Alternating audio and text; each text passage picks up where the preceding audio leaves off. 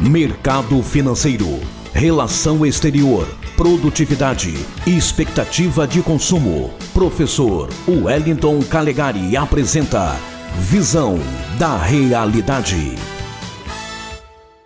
Boa tarde, ouvintes da Rádio Cultura, boa tarde, Espírito Santo. Aqui quem fala é o Wellington Calegari e o assunto hoje é tecnologia, internet e, é claro, economia, que a gente gosta muito de falar sobre isso. E a Facebook, a grande corporação de Mark Zuckerberg, anunciou agora que vai mudar o nome da empresa. É isso mesmo.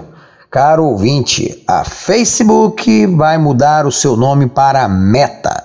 Mas acalme-se aí a galera da internet, a galera das redes sociais. Não é que a rede social Facebook vai mudar de nome, não. A rede vai continuar se chamando Facebook. Mas a empresa que, além do Facebook, é proprietária do Instagram, do WhatsApp e de várias outras empresas e negócios e aplicativos, é que vai mudar. O grupo Facebook agora vai se chamar Meta, Grupo Meta. E por que vem isso? De onde vem esse nome? Por que essa, essa, essa necessidade de alterar o nome que já é um ícone, né, uma marca tão importante? Zuckerberg explicou que, embora o nome Facebook seja realmente icônico, trata-se agora de adaptar a realidade da empresa à nova realidade do mercado. Meta vem de metaverso. O que, que é o metaverso? É o novo universo da realidade digital que está começando a surgir e que é a aposta, a grande aposta das grandes corporações, Google, Facebook e outras, Apple. O metaverso é uma realidade virtual em três dimensões.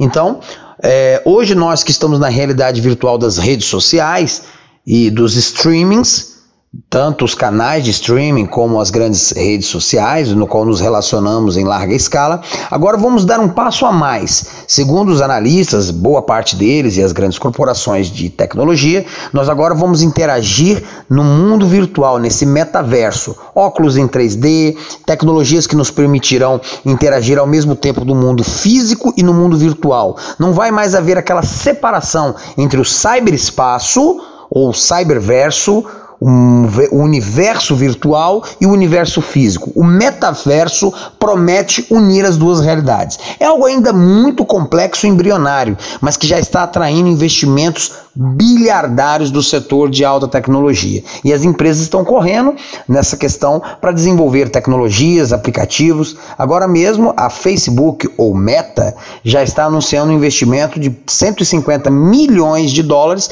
na formação de novos programadores em realidade virtual. Também está lançando um, uma nova empresa, a Horizon, exclusivamente para o desenvolvimento de óculos em 3D adaptados a computadores, jogos e tudo mais.